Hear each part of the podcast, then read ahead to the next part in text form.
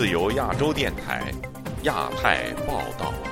各位听众朋友好，今天是北京时间十一月四号星期六，我是和平。这次节目的主要内容有：习近平对中国女性强调结婚生子，不再提男女平等；李克强火化后，民间对死因的质疑仍然不断，外媒称赞其政治遗产；广东佛山取缔一个模拟联合国组织；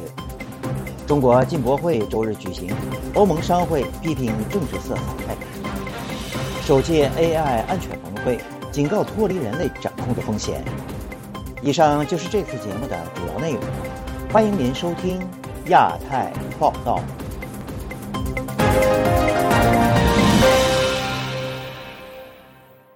随着中国领导层中的女性身影逐渐淡去，国家主席习近平近日对中国妇联新一届领导班子强调了女性回归家庭、结婚生子的重要性，进一步淡化性别平等。那么，中国女性的社会地位？是否正在一路下滑呢？下面请听本台记者金伟的报道。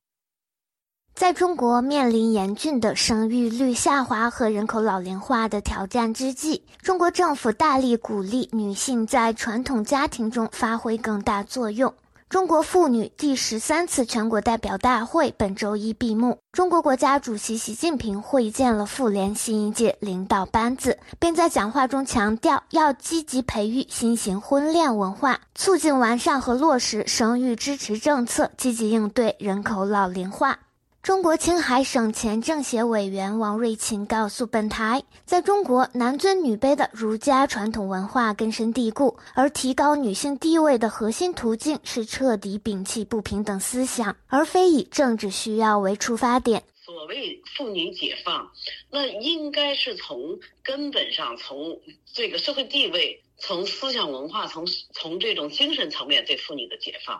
但是中共呢，他说的妇女能顶半边天，他更多的是就是从他这个政权的需要角度来讲。他进一步分析说，随着近些年中国失业率高企，经济持续下行，加之社会福利保障缺位，生育成本急剧增加，而生育率受此影响断崖式下跌是必然趋势。为应对这些挑战，他认为中共当局需要出台全套政策支持，而不是让妇女承担更多责任。那么中共他现在意识到这个问题，那么他在采取措施补救，其实他没有根本的措施，就是没有解放妇女，没有更好的政策，没有就业，没有福利保障，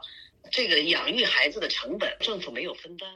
纽约时报》本周五报道指出，虽然五年举行一次的中国妇女全国代表大会仅具有性别平等的象征性，但今年更能说明问题。中共最高权力机构中，二十年以来第一次没有女性成员。不仅习近平在本届大会上未提及职场女性，他的副手丁薛祥在大会致开幕词时也打破了传统，并未提及男女平等这一基本国策。纽约城市大学政治系教授夏明表示，中共释放出的信号是鼓励女性退出劳动力市场，但缺乏女性经济参与度只会使中国的性别差距更加恶化。所以他们呢想出一种他们认为是两全其美的办法，可以挽救他们的目前的就是政治统治。那么也就是让女性呢那个退出劳动力市场，就当下的那个中国女性的。就是从官方的层面，从最高领导人的这个就是关注度上来说了，那我觉得是呃急剧的倒退倒退。据世界经济论坛发布的二三年全球性别差距报告显示，在一百四十六个国家中，中国排名从去年的第一百零二位继续下滑至一百零七位。自由亚洲电台记者经纬华盛顿报道。中国国务院前总理李克强的遗体日前在北京火化。各国媒体针对李克强的治丧规格、当局的处理方式以及民众的哀悼等，纷纷发表评论性报道。当晚，中央电视台以头条播出习近平向李克强遗体告别的相关内容，引发舆论关注。下面请听本台记者古婷的报道：中国前总理李克强一周前在上海出事，本周四在北京八宝山公墓火化。中共总书记习近平等七名中共中央政治局常委出席李克强遗体告别。央视新闻当晚把习近平和六名常委到八宝山参加李克强遗体告别放在头条位置。两位男女主播穿黑色西装朗读官方拟定的通稿。北京资深评论人高瑜周五接受本台采访时说：“央视主播穿什么式样的服装，均为官方所安排。我认为是官方授意的。李鹏那个就是这样，他们两个人呢，用那么低沉的。”声音含着无限的悲痛，在那表演。我我不觉得他们两个人对李克强是怀有深厚的感情。他们一读这种官方的讣告，可能从学播音的时候，这是一个重要的课程。怎么对中共的领导人都是伟大的政治家？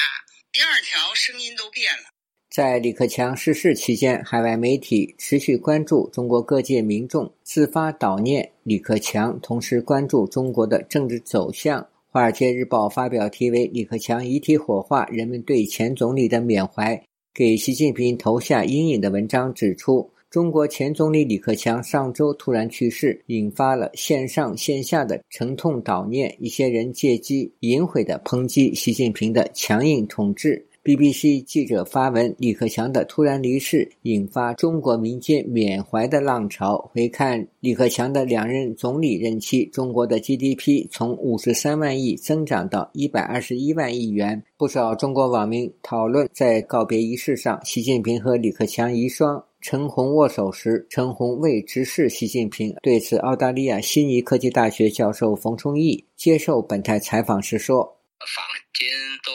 纷纷。”议论认为这个李克强是习近平所害，其实陈红还可以更走一步，当面训责这个习近平，就像那李钊当年责问邓小平一样，直接就讲我要帮是你们害死。学者陆军接受本台采访时说：“这一次李克强意外的去世，民间自发的悼念确实是异乎寻常，多年没有看到过民众。”对于领导人的去世有这么强烈、这么普遍的怀念的情绪和悼念的行动，但是客观来讲呢，李克强和他的两个前任比起来，并没有什么特别过人之处。也可以说，作为政治家来讲呢，他是政绩平平。但为什么民众对于李克强的去世反应那么大，啊，情绪那么强烈？比较中国前总理李鹏去世，湖南艺人是赵先生对本台说：“李克强治丧规格其实不如李鹏。最冲突除了胡锦涛一个划圈，其他那些老干部十个划了一个一个划圈，民间反而不满找发泄口。”自由亚洲电台记者古婷报道。广东佛山市民政局近日发布消息，对一个名为“岭南模拟联合国”的组织予以取缔。而根据知情者的说法，这一团体之所以遭到取缔，与其近日举行的以省权为主题的活动有关。下面请听本台记者孙成的报道。根据佛山市民政局发布的消息，在十月十六号，该局根据《中国社会团体登记管理条例》的有关规定，行政取缔了岭南模拟联合国，并表示岭南模拟联合国这一组织涉嫌非法活动，是非法社会组织。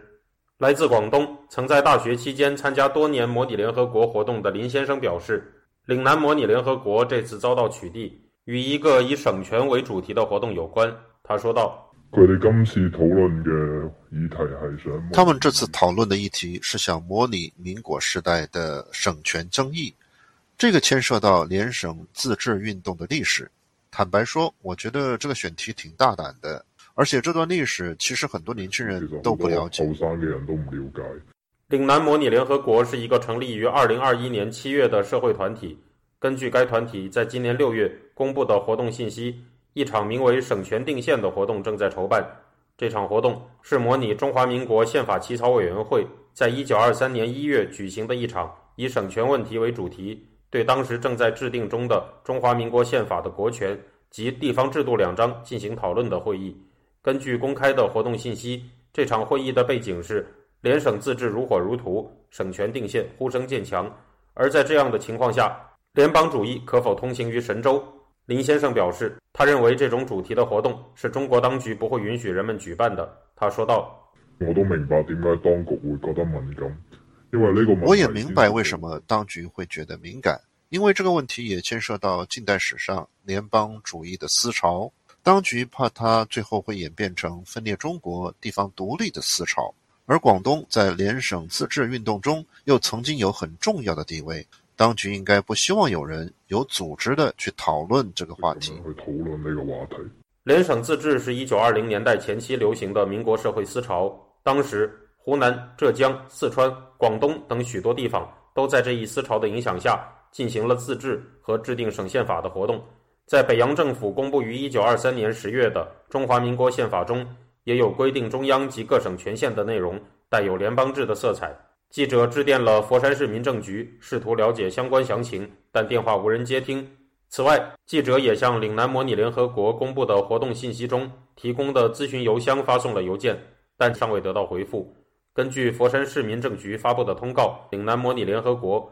通过广东高校、中学的模拟联合国社团组织策划学生进行有关敏感议题辩论培训等涉嫌非法活动。一位没有透露姓名，在广东参与过高中及大学模拟联合国活动的受访者表示，这种模拟历史上会议的活动本来就应该是没有禁忌的。出于安全考虑，他以文字方式接受了记者采访。他的话由我的同事代读。他说：“这种高压手段只会让大家对敏感问题更感兴趣。”自由亚洲电台记者孙成，旧金山报道。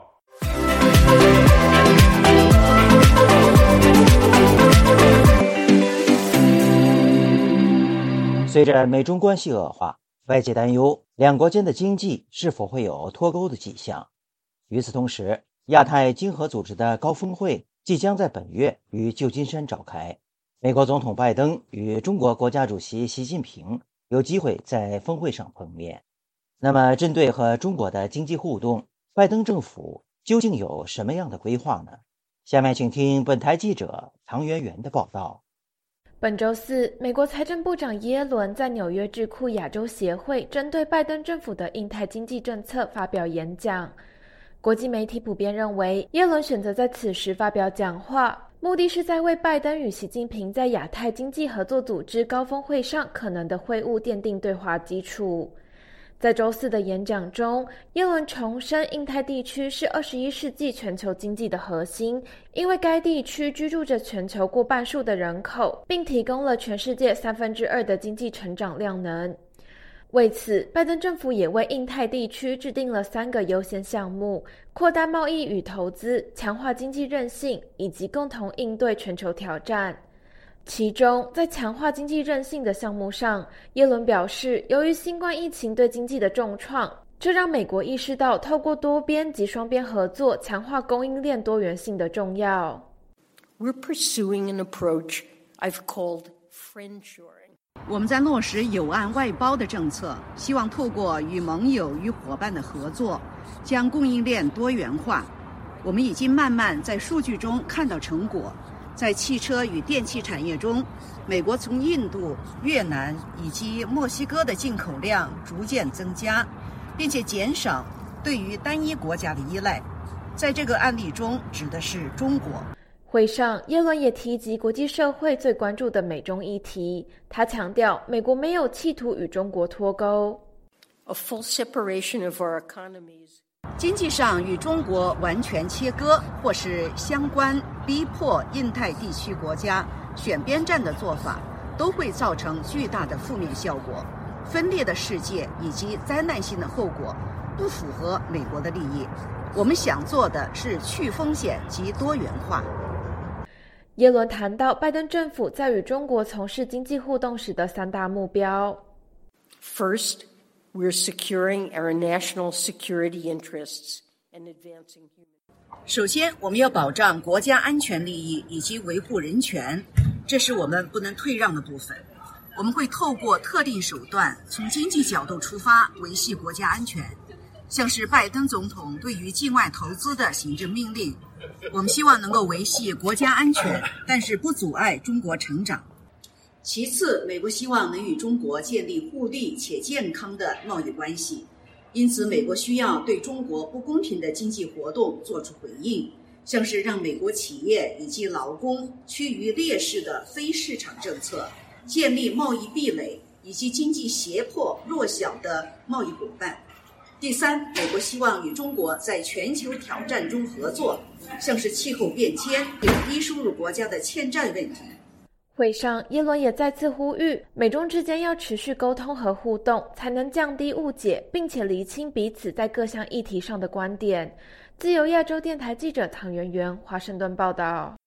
澳大利亚总理阿尔巴尼斯预计十一月四号启程出访中国，并将于下周一与中国国家主席习近平会面。有人权组织就此表示，改善澳中关系不应以漠视人权为前提。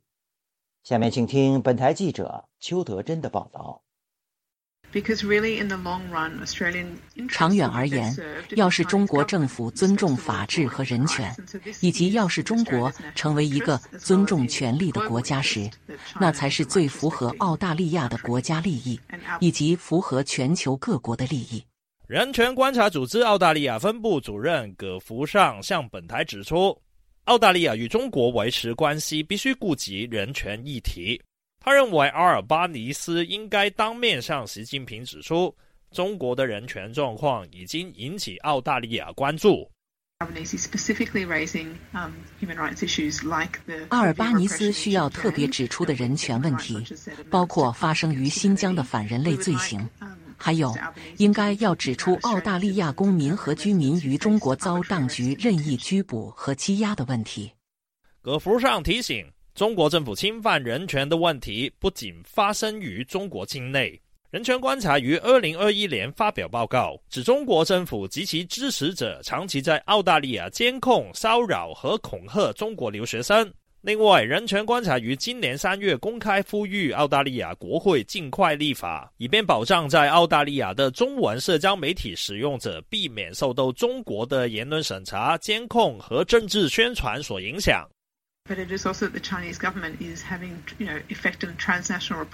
中国政府的跨国压迫人权行为，包括针对社交媒体以及海外校园实行干预。希望阿尔巴尼斯向中国提出所有这些问题。葛福上还提醒，澳大利亚政府必须要强调，要是中国持续侵犯人权的话。是将要承担后果的。对于人权以及追究违反人权责任的重要性，除非双方都清楚地认识到这一点，否则双方关系是不可能稳定的。故此，阿尔巴尼斯必须要清楚地说明，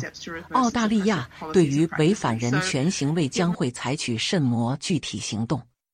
另外，在澳大利亚的香港抗争者团体 Hong Kong Pace 成员莫志涛向本台指出，中国对外政策反复，难以期待澳中关系能够维持稳定。我哋見到種種跡象就係係啦，呢一個種種跡象顯示，中國對澳大利亞的態度軟化，並不是因為中國政府想要改正錯誤政策，也不是因為要回心轉意，更不是因為他們的外交思維出現變化，他們只是因為目前現實上的需要。於是才包装出软化的态度而已。莫之涛指出，中国政府态度是随时可以做出重大转变的。故此，要是考虑到澳大利亚的国家利益，就必须首先认清中国到底是不是一个稳定可靠的伙伴。自由亚洲电台记者邱德珍悉尼报道。中国国际进出口博览会将在周日於上海召开。根据中国官媒报道，届时将有一半以上的世界五百强企業參與。不过，中国欧盟商会在本周五表示，进博会的政治宣传意图强过开放市场的措施。欧洲企业对中国的商业信心正在逐渐消失。下面请听本台记者乔钦恩的整理报道。中国国际进口博览会将在十一月五日召开，为期六天。这是中国国家主席习近平在二零一八年发起的年度盛会。旨在宣扬中国的自由贸易，并解决其他国家对中贸易逆差的批评。不过，中国欧盟商会在本周五表示，进博会的政治成分居多，而在做生意及推出更具体的开放市场措施上做得不够。根据路透社报道，中国欧盟商会副主席戴开乐表示，欧洲企业对中国的商业信心正在幻灭。他说：“与其展现中国改革开放的一面，进博会更像是政治营销。过去五年，中国对欧洲的贸易顺差是大幅增加。对此，进博会组织方没有立即做出回应。针对欧盟提出在中国做生意面临不公平的竞争以及商业环境政治化的抱怨，中国政府曾表示愿意进口更多欧洲产品。报道引述中国欧盟商会上个月的调查显示，商会成员参与进博会的比例从第一届百分之四十二下降至百分之三十二，投资收益下降及政策改变有限是原因之一。此外，尽管近六成认为可以从会场上政府的参与受益，但仅四分之一的与会者在去年完成交易。相比二零一八年，只有一半的与会者达成协议。中国欧盟商会补充表示，希望进博会摆脱政治化，关注具体措施对企业的影响。以上是本台记者乔清恩的整理报道。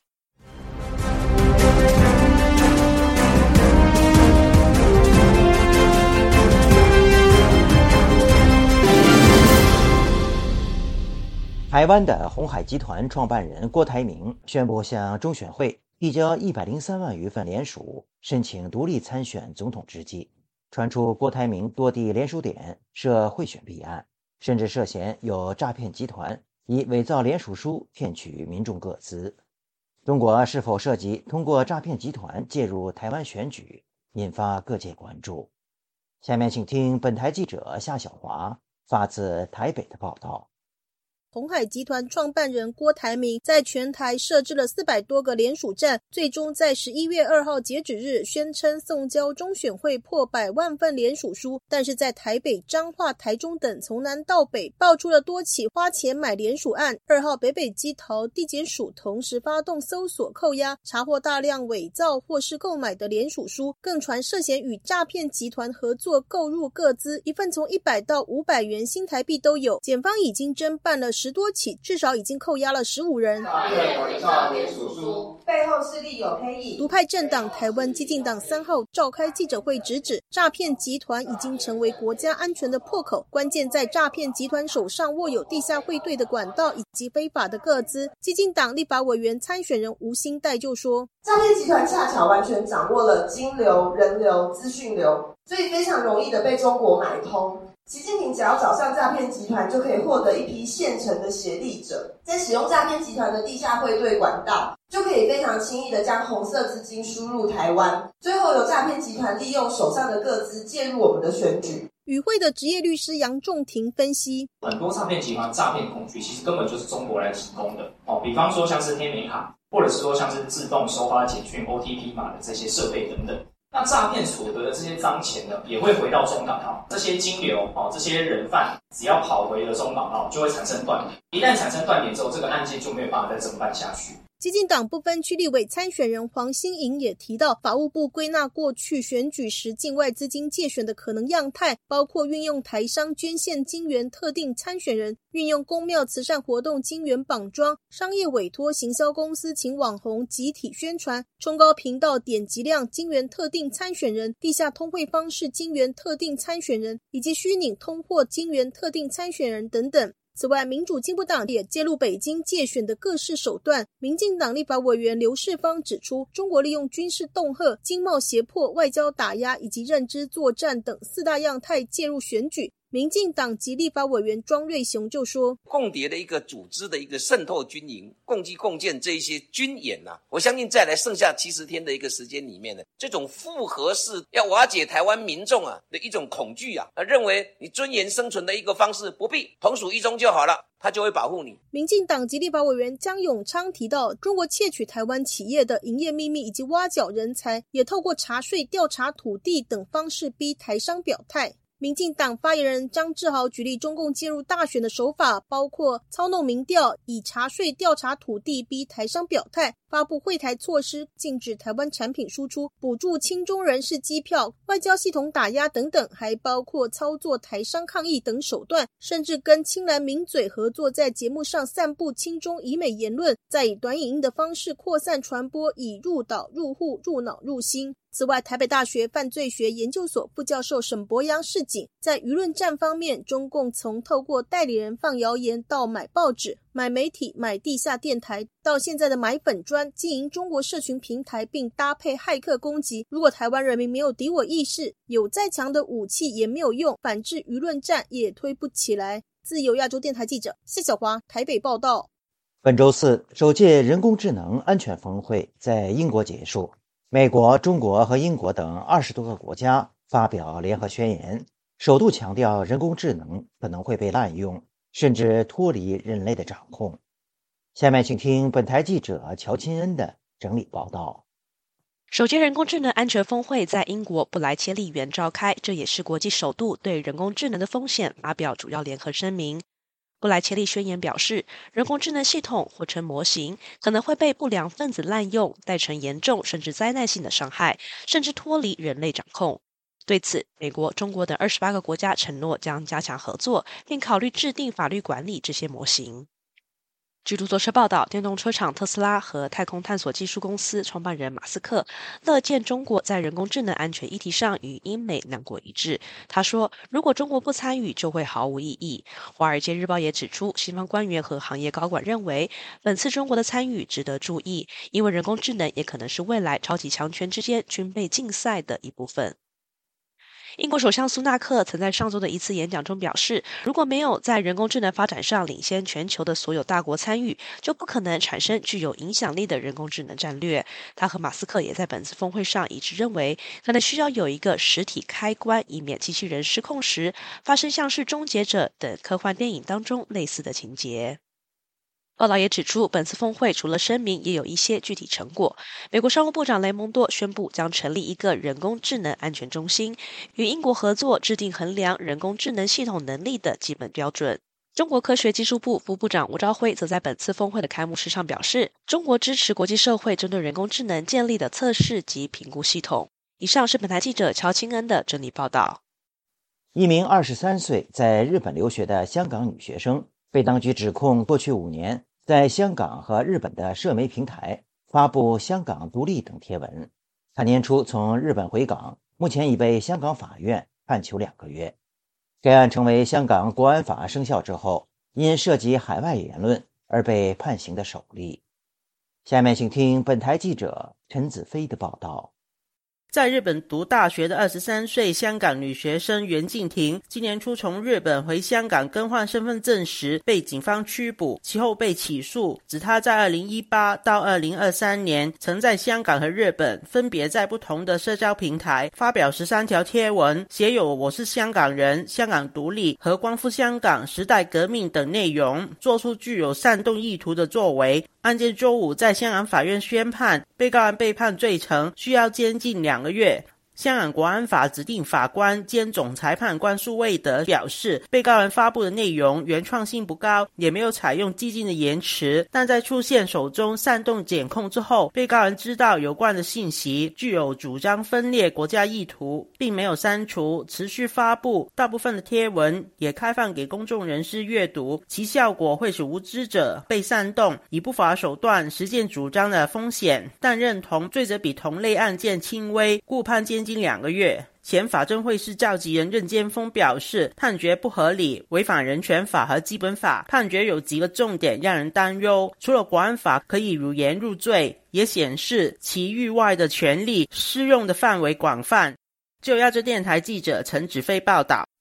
节目最后，我们再来关注一下最近发生的一些热点事件。据美国有线电视新闻网引述加拿大军方表示，中国一架战斗机。上周日，在南海国际水域向一架加拿大军用直升机发射了火箭弹。加拿大军方表示，皇家海军护卫舰渥太华号的直升机与中国海军 J 十一战斗机遭遇两次，其中一次中国战斗机离直升机只有一百英尺左右。对于此事，中国外交部发言人汪文斌周五在记者会上表示，他不知道这一情况。据中国民间权益组织“民生观察”发布的消息，因恶俗违纪案遭当局判刑的牛腾宇可能在年底启动重审。牛腾宇的母亲上周在广东茂名市中级法院拿到了相关再审立案的文件。据悉，现年二十四岁的牛腾宇因参与设在海外的恶俗维基网工作，揭露中国政治内幕，发布习近平等中国高官的家庭信息。于二零一九年被警方抓捕。听众朋友，亚太报道节目到这里就播送完了，感谢您的收听，我是和平，我们下次节目时间再见。